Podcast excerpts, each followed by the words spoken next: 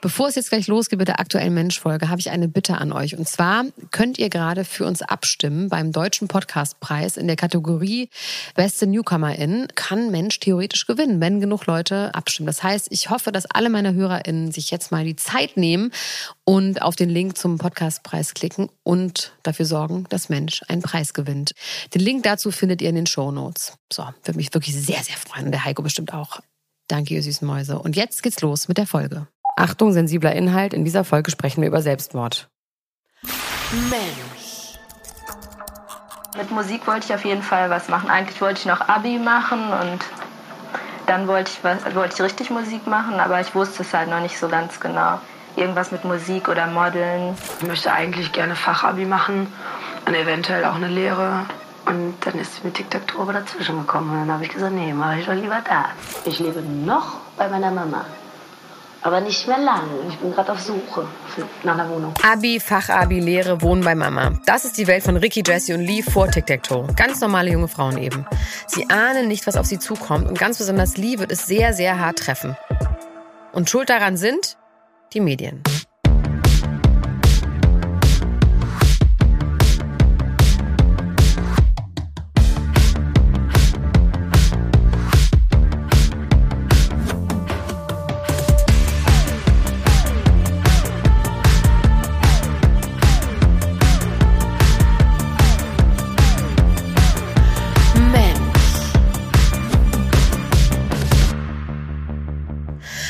Ist Elena Gruschka. Herzlich willkommen zur zweiten Folge von Mensch Diktatur. Wer die erste Folge noch nicht gehört hat, der macht das doch mal überall, wo es Podcasts gibt. Bei mir sitzt mein Kollege, der Musikjournalist Heiko Bär. Heiko. Wieso beschimpfst du mich direkt am Anfang? Weißt du eigentlich, dass unter Journalisten das so Musikjournalist ist so ganz unten angesiedelt? Ich weiß, aber ich frage mich, wieso in jeder Zeitung drin steht, dass du Musikjournalist bist. Wer hat denn da die Pressemitteilung nicht nochmal Korrektur gelesen? Wer hat sich denn um sowas nicht gekümmert? Ähm, ja, äh, ich war ja mal Musikjournalist. Insofern stimmt's ja Aber halt. warum finden das Leute schlimm? Nee, das natürlich, es interessiert ja in der richtigen Welt sowieso niemanden, aber ähm, Musikjournalist ist halt so ein bisschen so ein dünnes Dünne, Dünnes dünne, Eis? Dünnes Aber Eis. witzig, dünne, ist dünne, aber jeder kann halt irgendwie so ein bisschen mitlabern, ist, glaube ich, da so ein bisschen dieses Ding. Es wirkt so leicht, so latent unseriös. Bin ich ab jetzt Musikjournalistin, weil ich das über Tic-Tac-Toe gemacht Ja, habe? total gerne. Also ja, du, wenn du dich so bezeichnen möchtest. Yes, Sir. Hallo, mein Name ist Elena Gruschka, ich bin Mus Mus Musikjournalistin. Ich kann es nicht mal aussprechen. Hallo, mein Name ist Elena Gruschka und ich bin Musikjournalistin. Herzlich willkommen zur zweiten Folge von Mensch Tic-Tac-Toe. So, gut? Also für mich klingt's total rund. Schön. Wir sind immer noch bei Tic-Tac-Toe, ne? Und ich habe euch ja in Folge 1 erzählt, wie die drei zusammengekommen sind damals. Nämlich wie ganz viele andere Bands in der Zeit. Sie sind zusammengecastet worden. Es gab Masterpläne, alles war schon sehr kalkuliert und ist aufgegangen. Der Erfolg war da. Sechs Millionen verkaufte Tonträger werden es am Ende sein, davon vier in Deutschland. Alle waren glücklich. Die drei Tic-Tac-Toes, die Managerin, die Plattenfirma, die Fans.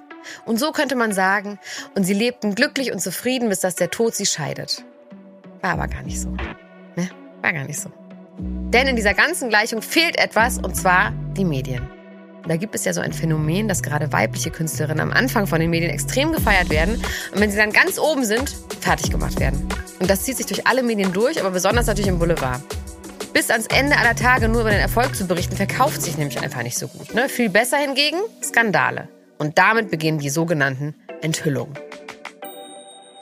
Als erstes kommt im März 97 heraus, dass sie wegen ihres Alters gelogen haben. Auf Wunsch der Plattenfirma. Sie sind nicht 18, sondern zwischen 19 und 22. Okay, das ist jetzt etwas unschön, sowas mögen Fans natürlich gar nicht, aber wenn man jetzt mal ganz ehrlich ist, ist auch nicht so ein Big Deal, oder Heike, was meinst du? Gibt ja endlos viele Beispiele. Also Eminem hat mit 27 behauptet, erst 24. Nicki Minaj hatte Stress mit der Polizei und hat dann beim offiziellen Statement, da kam dann raus, sie ist nicht 26, sondern schon 28. James Blunt hat mal ein paar Jahre abgezogen, J-Lo genauso. Und äh, in Deutschland ähm, passiert das natürlich auch, klar. Maren Gilzer, Desiree Nick. Und der größte Skandal war natürlich Andrea Zuckerman. Die war nämlich nicht 21, wie wir alle geglaubt haben, all ihre Fans, sondern schon 29. Wer ist Andrea Zuckerman? Die ist von Beverly Hills 90210 und ich habe schon immer gedacht, die ist aber ganz schön alt. Für ihr Alter, für eine 16-Jährige. Ich meine, die haben alle Highschool-Spieler gespielt. Die waren ja nicht mal 21, wie sie als Schauspielerin behauptet hat, sondern die haben ja 16-Jährige gespielt. Ja, ja, das war absurd, absurd. Aber sie hat ja gelogen, dass sie 21 ist. Also im Grunde hat sie sich fast zehn Jahre jünger gemacht. Ich finde das alles recht und billig. Naja, Whoopi Goldberg auf jeden Fall hat mal gesagt, ich musste bei meinem Alter lügen, um Jobs zu bekommen. Ähm, man kann davon ausgehen, dass bei Tic-Tac-Toe jemand irgendjemand gesagt hat, ey, Zielgruppe, die ist so und so alt, dann dürfen die höchstens so und so alt sein. Und dann hast du natürlich sofort ein Problem. Also ist jetzt, also ich finde es unwahrscheinlich, dass man mit 19 sagt, ich behaupte jetzt nee. mal lieber, ich bin 18. Gar keinen Fall, dann macht man sich doch noch eher älter. Genau. Unangenehm war das aber auf jeden Fall für die Band, da beim Lügen erwischt worden zu sein. Stichwort Authentizität. Aber das ist erst der Anfang. Ab jetzt geht es wirklich bergab. Im gleichen Monat, am 25. März 1997, kommt nicht nur heraus, dass Lee verheiratet ist, sondern dass ihr Mann sich umgebracht hat.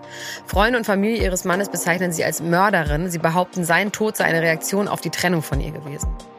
Fünf Tage später, am 30. März, kommt heraus, dass Lee als Prostituierte gearbeitet hat, um mit dem Geld ihren Drogenkonsum zu finanzieren. Das muss man sich mal vorstellen. Du kommst aus dem Nichts, wirst berühmt und innerhalb von einem Monat wirst du öffentlich bloßgestellt. Das ist schon wirklich schlimm. Die Folge daraus? Drohanrufe, Morddrohungen, die Tour beginnt mit Polizeischutz. Was für Leute haben sie wohl bedroht? Die Leute, die heute in den Kommentarspalten lauern, oder? oder Leute aus dem Umfeld ihres Ex-Mannes wahrscheinlich. Ja, das war ja wirklich also es so. Es waren ja wahrscheinlich nicht Tic-Tac-Toe-Fans, die sie bedroht haben, sondern eher Leute, die den Mann kannten. Würde jetzt für mich Sinn machen. Die sie persönlich kannten. Ja, aber es gab ja auch schon echte Hater damals. Die haben das zum Anlass genommen, sie dann auch noch zu bedrohen. Lee, also Liane, ist zu diesem Zeitpunkt 22 Jahre alt. Wer ist diese Liane eigentlich? Sie kommt aus Iserlohn, knapp 100.000 Einwohner, aus dem Arbeiterviertel Schließerblock. Sie will Model werden oder Popsängerin, wie so viele. 1993, sie ist 18, arbeitet sie zwei Wochen einem Bielefelder Aerocenter. Zwei Wochen.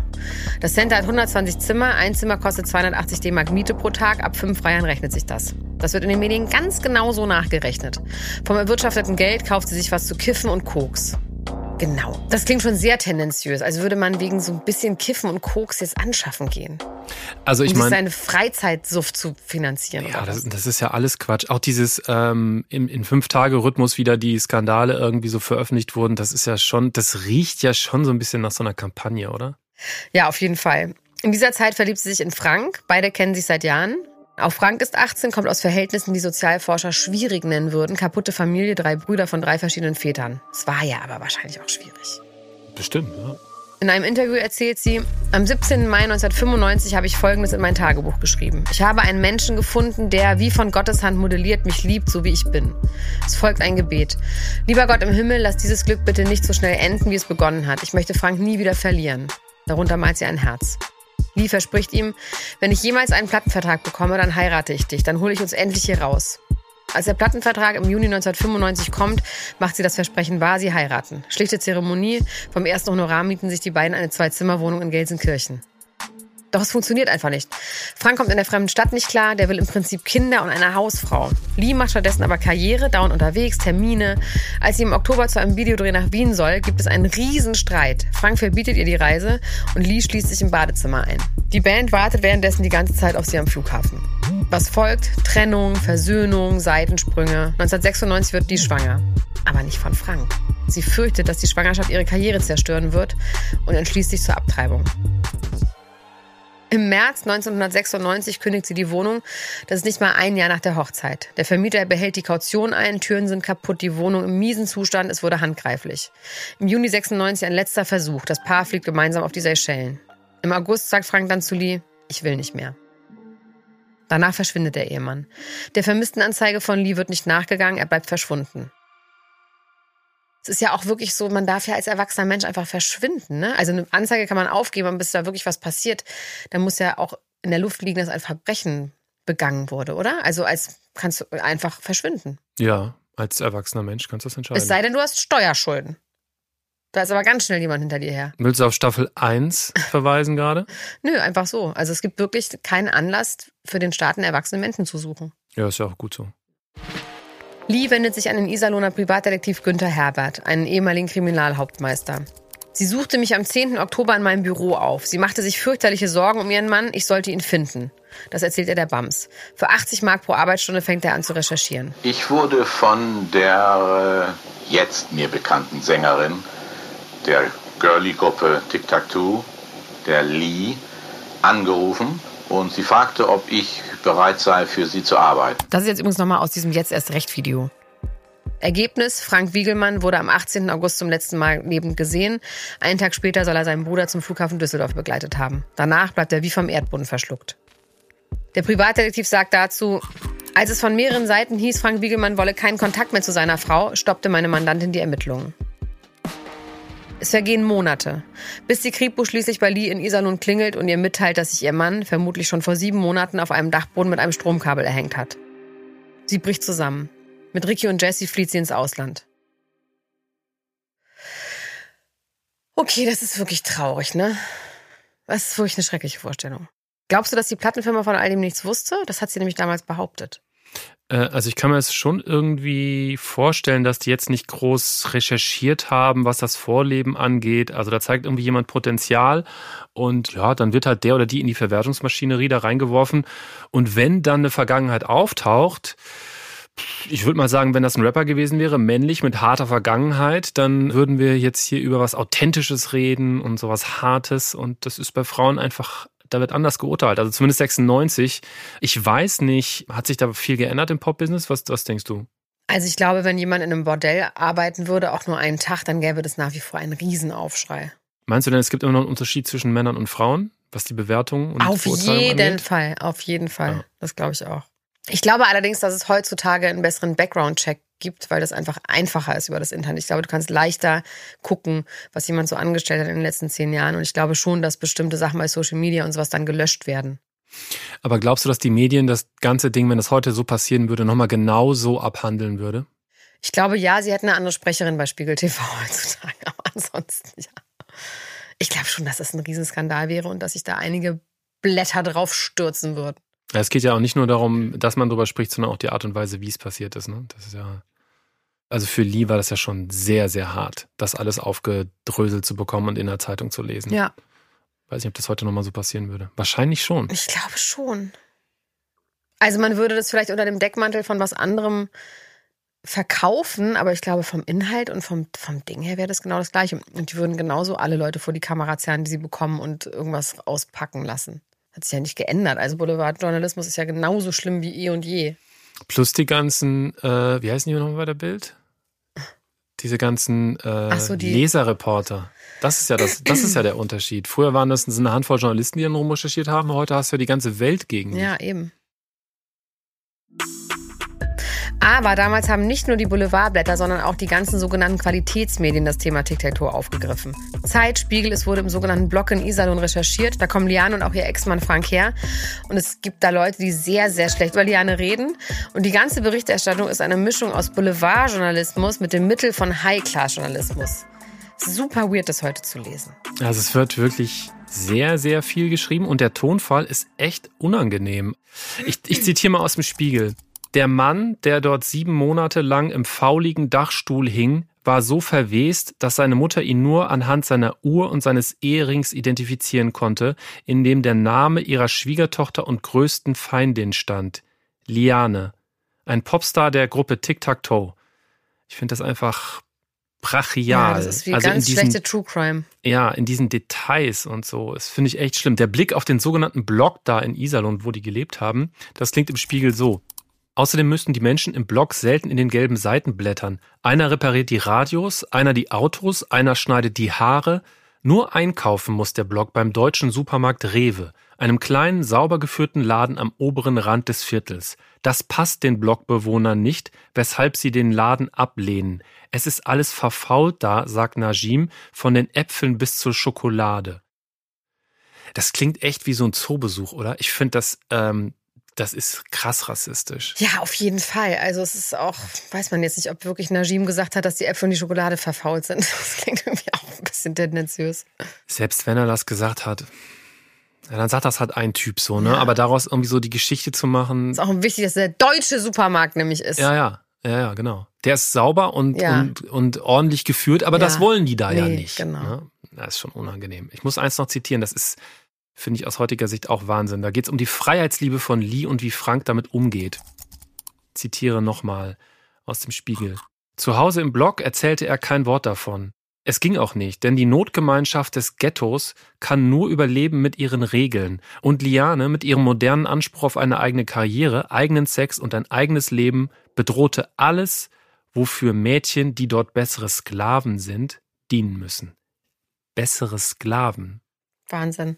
Aber da zeigt sich ja auch, anscheinend war das wichtig, dass sie in einer Band singt und aus ihren Verhältnissen singt und ein Vorbild für diese Mädchen ist. Ja, ja, ja, gut, klar, das ist die andere Seite. Ja, das ja. ist die andere Seite. Aber so wie es hier geschrieben ist, ist schon hart. Also auch die Notgemeinschaft des Ghettos. Also, ich war noch nie in Iserlohn. Ob man da wirklich von Ghetto reden konnte ja. im Jahr 1996? 97. Tic-Tac-Toe war überall. Und Anke Engelke hat auch dafür gesorgt, dass Ricky noch berühmter geworden ist. Mit Rickys Popsofa in der Wochenshow auf Sat 1. Oh Gott, das habe ich geliebt damals. Das habe ich seitdem nicht mehr gesehen. Können wir da mal kurz reingucken? Mhm.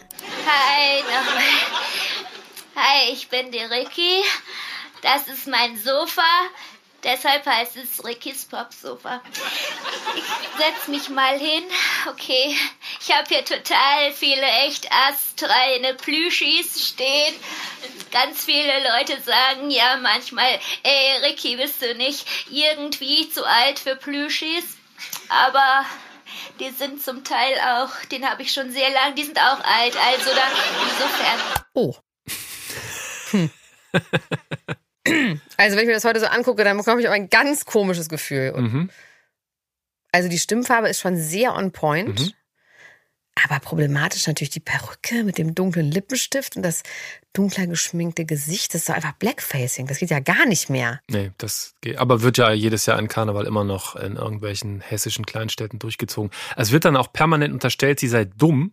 Also es werden Witze gemacht über ihre Schulbildung und ja, haha, Hauptschule okay, Dinge wandeln sich, kann man sagen, aber wenn man sich das heute nochmal so anguckt, das finde ich tut echt schon weh, wie da so ein junges Mädchen, was quasi noch bei den Eltern wohnt, plötzlich so verarscht wird. Total, und weil man auch im Gefühl hat, das ist so Bildungsbürgerfernsehen gewesen, die sich dann über die ähm, ja. Hauptschüler lustig ja, ja. machen. Aber ich habe damals auch gelacht. Ist ich so. habe sehr gelacht. Also ich habe also. mich wirklich gerade erschreckt, als ich das mhm. nochmal angeguckt habe. Ich habe es nicht so in Erinnerung gehabt. 2020 hat Anke Engelke dann übrigens auch in einem Interview gesagt, dass sie das nicht mehr so machen würde, muss man mal auch zu ihrer Verteidigung sagen. Die ist ja. auch eine gute eigentlich. Ich denke. Okay, zurück zur Geschichte. Die Presse fängt an darüber zu berichten, dass Ricky psychische Probleme habe und deswegen werden einige Termine ihrer anstehenden Tour abgesagt. Gleichzeitig soll die zweite Platte rauskommen. Klappe die zweite. Es gibt darauf Songs gegen Wichtigtour, gegen Sextouristen, Songs für Frauen, die sexuell ausgebeutet werden. Es gibt einen Song über eine Frau, die heroinabhängig wird. Man kann schon sagen, relevante Themen und wichtige Themen. Es ist offensichtlich, dass die Band etwas zu sagen hat. Das geht aber komplett unter bei all dem, was sonst passiert. Am 1. April 1997 gibt Lee dann öffentlich zu, dass sie mit 18 kurz, also zwei Wochen, in diesem Bordell gearbeitet hat. Und sie schreibt, in meinem Leben ist nicht immer alles gerade ausgelaufen. Ich werde mich dazu äußern, aber erst nach Ostern, wenn Frank beerdigt ist. Wirklich hart. Sie fühlt sich genötigt, sich dazu zu äußern. Ihr Ehemann ist noch nicht unter der Erde und die Tour steht bevor. Aber sie verkauft dieses Interview an den Stern. Für 30.000 Mark oder für 50.000 Mark, beide Zahlen gibt es. Wir können es nicht genau wissen. Und dann veröffentlichen sie ein Video, das läuft bei Viva, dem Musiksender 45 Minuten lang. Das heißt, jetzt erst recht. Dieser Film ist nicht objektiv. Er zeigt den größten Skandal der deutschen Popgeschichte aus Sicht der Betroffenen. Aus Sicht von Lee, Jazzy und Ricky. Drei junge Mädchen, die sich einen Traum erfüllten. Musik. Für eine gute Stunde werdet ihr in die Haut der drei schlüpfen und alles von ihrer Warte aus sehen und empfinden lernen. Irgendwie gruselig, aber auch irgendwie wie ein Vorläufer von Social Media. Also, dass Künstler selber ihre Infos auf ihren Kanälen verbreiten und die Medien sind die Mittler. Und wenn man sich das so anguckt, wie das bei TikTok gelaufen ist, ja, kann ich ganz gut verstehen, dass sie das selber in die Hand nehmen wollen und irgendwie selber kontrollieren wollen. Ich habe mir das ganz angeguckt das ist wirklich richtig schlimm. Also sie weint eigentlich durchgängig, hat auch die ganze Zeit so ein Taschentuch in der Hand. Es werden dann auch ganz viele so Straßeninterviews aus dem Blog gezeigt, wo sie so schlimm beschimpft wird. Am schlimmsten von seiner Mutter. Also wirklich die schlimmsten Wörter, die man sich vorstellen kann für eine Frau. Und es wird auch immer gesagt, dass sie nicht zwei Wochen, neun Monate hat sie in dem Bordell gearbeitet und sie hat diesen armen Mann zugrunde gerichtet. Also auch viele Frauen, die einen wahnsinnigen Hass auf sie projizieren es ist schon echt richtig schlimm. Also da hält jemand wirklich drauf, wie jemand, ich meine, klar, sie haben es selber autorisiert, aber es ist wirklich hart, ihr zuzugucken, wie sie 45 Minuten eigentlich am Stück weint und auch was ganz Rotziges hat. Dass sie mit einem Künstler was zu tun hat, dass man das als, als, als Auflagen Sensationsknüller nimmt, das finde ich zum Kotzen echt. so der Job von einer Managerin ist ja auch das zu managen, das Ganze, oder? Ist das vielleicht auch einfach nicht so gut beraten gewesen, all das so zu machen? Ja, aber wie willst du es sonst machen, ne? Ja, keine Ahnung. Lass Im Nachhinein ist easy, auch darüber Ja. zu urteilen, ist schon klar. Lass uns mal hören, wie sie weiter mit der ganzen Sache umgehen und wie sie quasi die Hoheit zurückgewinnen über ihr Leben. Hier zum Beispiel erzählt ihre Managerin Claudia Wohlfromm, die ihr ja noch aus der letzten Folge kennt. Die Nachricht von Frank Tod kam, Lee rief mich an, war völlig aufgelöst. Wir waren eigentlich mitten in den Tourproben im, im äh, Proberaum mit den Musikern. Und ich habe sofort alles stehen und liegen gelassen, bin natürlich sofort zu ihr gefahren. Da war, standen die ersten Reporter vor der Tür und äh, ich musste sie wirklich wie im Krimi aus diesem Haus rausholen. Daraufhin haben wir die Mädchen sofort aus dem Land geschafft und an einen geheimen Ort gebracht, wo sie niemand finden wird. Aus dem Land geschafft, das ist schon wirklich hart. Da erfährt sie von dem Tod ihres Ex-Partners und dann ist der Druck der Presse so groß, dass sie wirklich Deutschland verlassen muss. Das sollte wirklich niemand erleben. Also ich bin total leer. Ich bin froh, dass die anderen beiden, also Ricky und Jazzy, da sind, dass Claudia und Burger da sind, weil wenn sie nicht da wären, würde ich wahrscheinlich genau das gleiche machen, wie Frank gemacht hat. Auf der anderen Seite empfinde ich ganz, ganz große Trauer, weil er sich das Leben genommen hat, weil keiner erklären kann, warum er es gemacht hat. Und dass eben halt so eine riesige, riesige Medienhetzkampagne dadurch entstanden ist. Dann gibt es in diesem Video auch noch eine andere Ebene. Man merkt, wie sie kämpft. Und dass sie nicht nur für sich kämpft, dass dieser Traum nicht vorbei ist, sondern für all die chancenlosen Kinder da draußen, denen sie ein Vorbild sein will, dass man es nach oben schaffen kann, egal wo man herkommt. Wir nehmen die Illusion von den Kindern weg. Dass man aus dem übelsten Dreck irgendwie doch noch hochkommen kann. Also, ich hoffe nicht, dass man durch diese Presse, so wie es in einem von unseren Lied Satz gibt, dass sie die Träume zerstören, die den Kindern gehören. Das Allerwichtigste gerade jetzt in diesem Moment ist, wenn ihr wirklich nicht mehr weiter wisst und nicht mehr nach vorne oder nach hinten könnt und nicht zu euren Eltern oder wie auch immer, dann wenigstens faxt bei uns hin oder wenn, also wenn ihr keine Freunde habt oder sonst irgendwas, wenigstens faxt zu uns, dass, dass ihr nicht alleine da steht in dieser Welt. Weil ich weiß, wie das ist. Es gibt ja immer wieder Geschichten, wo Promis und Popstars durch den Mediendruck zum Äußersten getrieben werden. Ich denke sofort an Britney Spears, an Amy Winehouse. Da kommt natürlich dann auch psychische Gesundheit ins Spiel und Drogenprobleme. Aber die Medien haben auf jeden Fall eine Rolle gespielt, all das zu dramatisieren. Vorher kannten sie vielleicht 16 bis 20 Prozent und nach dieser ganzen Geschichte sind es 86 Prozent. Das hat Bundeskanzlerstatus. Wenn man sich das aus der Sicht der Managerin anguckt, der ganze Wahnsinn hat sie natürlich auch deutschlandweit bekannt gemacht. Am 11. April, also zehn Tage nach ihrem Geständnis, gibt es Zahlen. Das Debütalbum, ein Jahr alt, ist jetzt auf Platz 5, vor zum Beispiel U2 oder den Spice Girls. Ihre aktuelle Single auf Platz 1. Die Tournee ausverkauft, 50.000 Menschen wollen Tic-Tac-Toe sehen. Wir haben hier gerade die Medien kritisiert ausführlich, aber es gab dann auch den Vorwurf, erst auf die ganzen Enthüllungen schweigen, dann Interviews verkaufen, dann das Video mit der Wahrheit, das Ganze ist doch nur ein PR-Move. So, und diesen Vorwurf möchte ich an dieser Stelle einmal ganz doll entkräften. Wenn jetzt eine Frau, und bei vielen dieser Zerstörungskampagnen geht es um Frauen, Amy Winehouse, Britney Spears haben wir ja vorhin schon genannt, sich den Narrativ zurückholt und durch ein Interview oder so ihre Seite der Geschichte erzählt, dann ist das einfach ihr gutes Recht. Und wenn sie davon dann zumindest karrieretechnisch profitiert, dann good for her. Den seelischen Stress, den sie dadurch hatte, nimmt ihr ja trotzdem keiner. Dann wenigstens dafür Geld bekommen. Ausgesucht hat sich das ganze ja sicher nicht. Und who can blame her, dass sie bewusst so mit der Krise umgegangen ist, um das Produkt Tic-Tac-Toe nicht zu verlieren? Das ist ja ihre Existenzgrundlage. Ob das dann wirklich die Wahrheit ist oder der Versuch, ihr Image zu retten, egal. Finde ich auch. Und ich fand das Interview schon sehr authentisch. Ja, natürlich. Ja. Mein Gott, muss jetzt mal loswerden. Am 21. Mai 1997 wird ihr zweites Album Klappe die zweite dann endgültig veröffentlicht und wird sich 1,2 Millionen Mal verkaufen. Ein Song von dem Album, um nicht zu sagen der Song, Warum? Und warum? Nur für den Kick, für den Augenblick? Da weint sie ganz doll im Video. Habe ich mir nochmal angeguckt. Das ist wirklich ein One-Take, wo sie durchheult. Und das wirkt so, als hätte das vielleicht mal eine andere Idee gegeben für das Video. Und man hätte nur diesen einen Take genommen, wo sie einfach komplett in einem One-Take Rotz und Wasser heult. Zweite Strophe. Es geht um eine Freundin, die dem Heroin verfallen ist. Keine Party ohne uns, immer mitten rein, da zu sein, wo das Leben tobt, ohne jedes Verbot. Sie war geil diese Zeit, wir waren zu allem bereit. Wenn ich heute daran denke und es tief in mir schreit, tut es mir leid, dass ich nicht härter zu dir war, denn ich ahnte die Gefahr, sie war da, sie war nah. Sie war kaum zu übersehen, doch ich wollte nicht verstehen, der Wind hat sich gedreht, es ist zu spät. Und während ich das lese, kriege ich eine Gänsehaut. Mhm. Das ist schon krass. Und dann ist eben dieses, und warum nur für den Kick für den Augenblick und warum nur für ein Stück von dem falschen Glück und warum nur für den Kick für den Augenblick und warum du kommst nie mehr zurück, komm zurück. Gänsehaut-Feeling pur. Wirklich. Ohne Witz, ohne Ironie. Fällt eigentlich das Wort Heroin irgendwie da Nee. in dem Text? Mm-mm, für den Kick. Weil die ja sonst echt alles ausgesprochen haben, ne? Auch so äh, ziemlich erbarmungslos, finde ich. Also dafür gingst du auf den Strich, aber nicht für dich. Wird Nur ja explizit so ja. genannt. Aber Heroin, das ist dann so die letzte Grenze, Ja. ne? Das ist einfach zu tough. Wahrscheinlich. Aber wie haben denn die Fans auf die ganze Geschichte reagiert? Ich meine, die Medien, okay, klar, die haben sich da drauf gestürzt und sich da drin gesuhlt und haben versucht, alles rauszupressen. Das waren ja aber auch aus Verkaufssicht super Schlagzeilen, ne? Aber wie war denn die Stimmung der Fans bei den ganzen geplanten Konzerten? Ja, also die Presse hat das ja echt so mehr oder weniger so hechelnd verfolgt, was da an, dann, an den sogenannten Enthüllungen kam.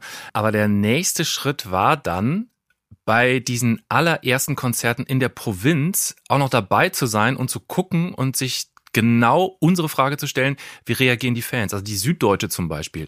Lies mal vor, was sie damals geschrieben haben. Nordhorn, 10. April. Es ist ein merkwürdiger Moment. Nach genau neun Liedern und 20 kollabierten Mädchen wird es plötzlich ruhig in der Fechtetalhalle zu Nordhorn. Die Musiker von Tic Tac Toe klammern sich an ihre Instrumente. Die beiden Sängerinnen Jessie und Ricky rücken zusammen. Und die dritte Sängerin mit Namen Lee tritt an den äußersten Bühnenrand, sodass die Fans ihre Fußknöchel berühren können. Lee streicht sich das blond-beige gefärbte Kunsthaar aus dem Gesicht, guckt auf 3000 rot erhitzte Wangen und sagt, könnt ihr mal ganz kurz ruhig sein, bitte, ich habe euch was zu sagen. Scheinwerfer illuminieren die spröde Holzhalle, ein Fan brüllt prophylaktisch, Lee, deine Vergangenheit ist uns egal. Blond-beige gefärbtes Kunsthaar. Das ist frech, das ist wirklich eine Frechheit. Also ich komme übrigens aus der Nähe von, äh, von Nordhorn, das kann ich mal spoilern. Das ist jetzt nicht gerade Hotspot Popkultur, also damals nicht und heute auch nicht, würde ich mal sagen. Also es ist wahrscheinlich wirklich geplant wie so ein Probelauf, so nach dem Motto, also wenn es hier klappt, dann können wir es ja ganz groß aufziehen. Haben die so Probekonzerte gemacht vorher? Macht, macht man ja auch einfach ganz normal, ne? Ja, ja, haben die Hat gemacht. Tokyo Hotel auch gerade gemacht. Nee. Doch. Dass die das brauchen? Rammstein macht das auch. Ich war mal bei einem Probekonzert von Rammstein. Das ist dann wirklich vor leerer, also in, Nee, in da der sind leeren ganz Halle? viele Leute, Sophia Tomala und ich. Also so ist das dann. Ah, okay. Damals. Ich wollte gerade sagen, damit hast du gerade erklärt, dass es schon ein bisschen her ist. So, ne? Es wird im gleichen Artikel dann auch erzählt, dass dieser Moment nach neun Liedern, dieser Ansage merkwürdig ist. Weil Tic Tac Toe nämlich noch vor Nordhorn in einer leeren Halle Probekonzerte abgehalten haben und genau im gleichen Moment genau das Gleiche gemacht haben.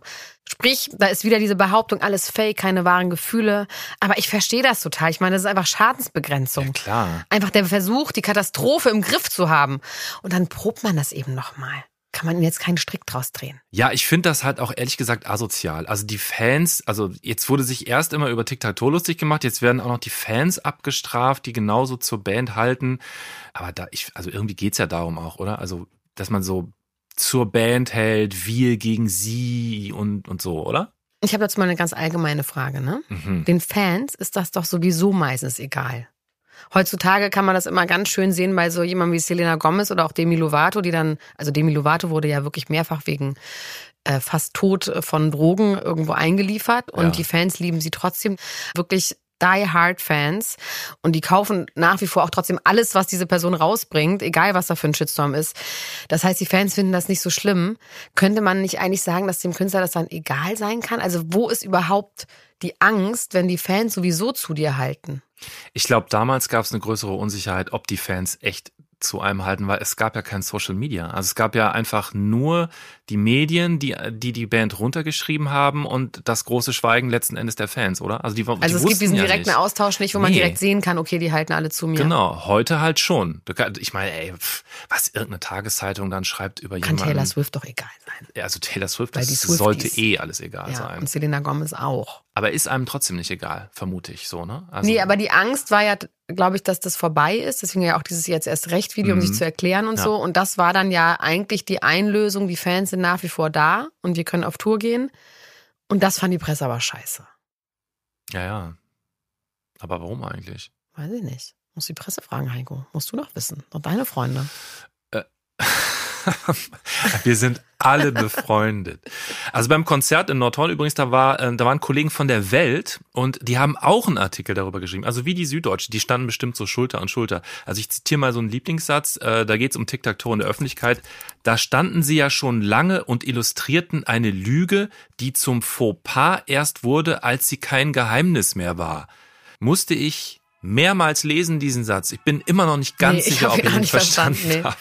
Was wollen Sie damit sagen? Ja, egal. Egal. Im Juni gehen sie auf eine ausverkaufte Tour, werden gefeiert und die Presse dreht sich auch wieder. Und um mal Jessie zu zitieren, aus einem Interview mit der TV-Spielfilm, genau genommen sind wir eigentlich alle durch diese grauenvolle Geschichte stärker geworden, weil sie uns allen hätte schaden können. Der Kreis ist zusammengewachsen. Wir haben gesehen, du musst durch die Scheiße gehen, wenn die Scheiße kommt, aber du hast eine Chance durchzukommen. So, Heiko, ist das jetzt dieses Happily Ever After? Jetzt gerade der Moment in der Geschichte? Ich fürchte nicht. Nee, Ich fürchte Nee. nicht. Da ist was am Horizont. Ja, ne? Weil nämlich, ne? Ja, was? Was denn? Ja. Dann kommt der 21. November 1997 und Tic-Tac-Toe implodiert mit einem Knall, der bis heute nachhalt. Die große Pressekonferenz, wir besprechen all das in der nächsten Folge und auch, was machen die Girls eigentlich heute? So, Heiko, eigentlich wollten wir ja heute essen gehen. Ich habe gesagt, wir machen mal was, vielleicht ein bisschen was Ruhigeres? was ruhigeres, mal schön irgendwie so ein kleines Lokal. Und was hat Heiko gesagt? Ich will ja mal in die Paris-Bar. So ist es nämlich inzwischen. Ich wollte mal zum Vietnamesen hier schön gehen. Nee, Heiko will in die Du Paris-Bar. hast ja, in Wirklichkeit war es ja so, dass du gesagt hast, ich muss heute mal richtig früh ins Bett. Ich muss einfach mal, ich muss einfach durchschlafen. Ich habe gesagt, jetzt ist Partytime angesagt. Ja, aber es geht darum, welche Restaurantwahl wir treffen. Und du willst in die Paris-Bar als nächstes, egal ob heute, morgen oder übermorgen. Das nächste Restaurant, was wir beiden betreffen, ist in deiner Welt die Paris-Bar. Ich habe halt eine Liste und die muss abgearbeitet Ja, werden. was ist nach der Paris-Bar? Feeling. Ich noch nicht Tschüss, ihr Mäuse. also- Bis nächsten Donnerstag. Tschüss, ciao. Ciao, ciao, ciao, ciao, ciao, ciao, ciao. Mensch. Das kommt mir alles so smooth vor. Raus den Braten.